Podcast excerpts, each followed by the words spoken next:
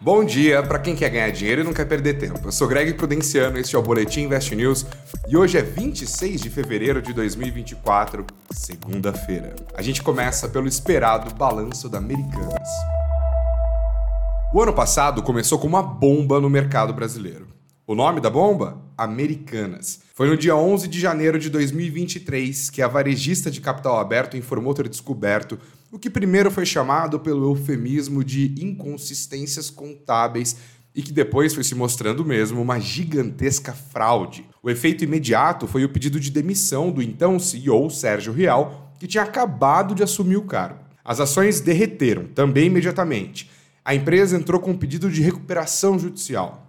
Surgiram também dúvidas sobre a administração financeira e a transparência nas contas de outras varejistas. O mercado de crédito, já afetado pelos juros nos dois dígitos, ficou ainda mais restritivo. Os grandes bancos tiveram de incorporar aos seus balanços as perspectivas de calotes bilionários, afinal, eles emprestaram esses bilhões para americanas e ninguém sabia dizer se haveria um amanhã para a varejista. As atenções se voltaram para um mar de perguntas, e uma delas era quais serão os números de verdade da Americanas. A necessidade de refazer os balanços anteriores se impôs.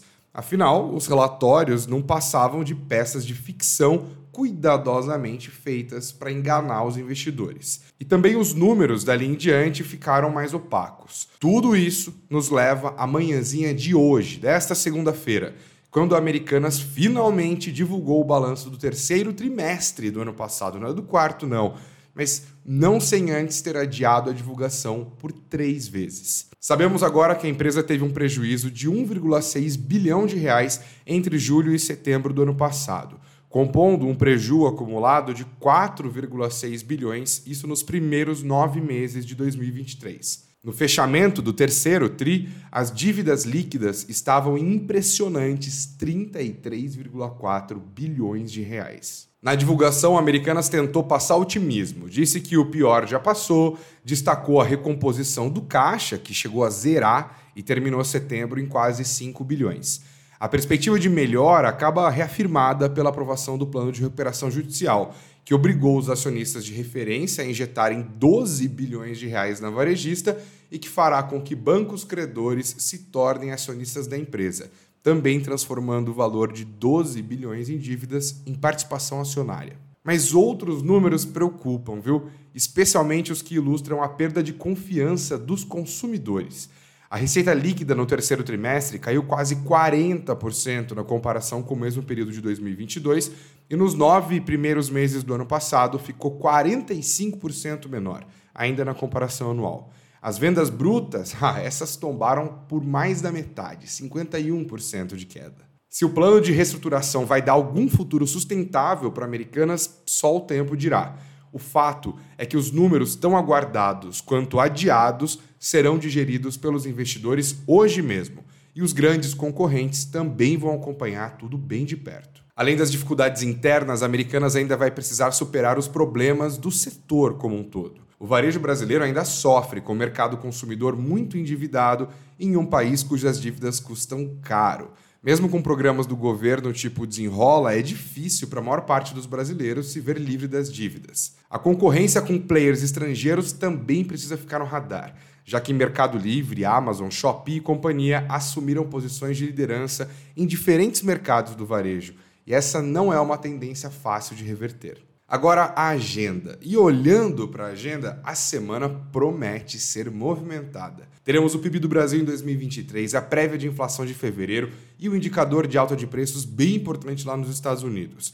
Mas calma, tudo a seu tempo. A gente vai falar sobre isso ao longo da semana, porque hoje a agenda está mais vazia mesmo. Mas olha, o final de semana também deixou a sua herança, viu? Entre elas, o ato realizado na Paulista neste domingo em defesa do ex-presidente Jair Bolsonaro. A política vai digerir a demonstração de força e de popularidade do ex-mandatário, mas a real dúvida é se isso será capaz de retardar o avanço das investigações que estão fechando o cerco sobre Bolsonaro e os seus aliados. De tédio, no Brasil, definitivamente não se morre. E bora para as curtinhas, né? Mirando no Brasil. No site do Invest News tem uma matéria da Karina Trevisan sobre as perspectivas da atuação da Nvidia aqui no Brasil. A mais nova queridinha dos investidores americanos chegou a bater nos 2 trilhões de dólares em valor de mercado e só sabe falar sobre expansão e novos projetos. Vem conferir. Firme e forte. O conglomerado Berkshire Hathaway, do lendário investidor Warren Buffett, entregou um lucro de quase 8 bilhões e meio de dólares no último trimestre do ano passado. Buffett aproveitou a divulgação dos resultados para homenagear o colega Charlie Munger, que morreu há três meses e foi o seu braço direito por décadas na condução dos investimentos que se tornaram para muita gente no mercado um selo de qualidade para as empresas nas quais a Berkshire apostou. Grande acordo.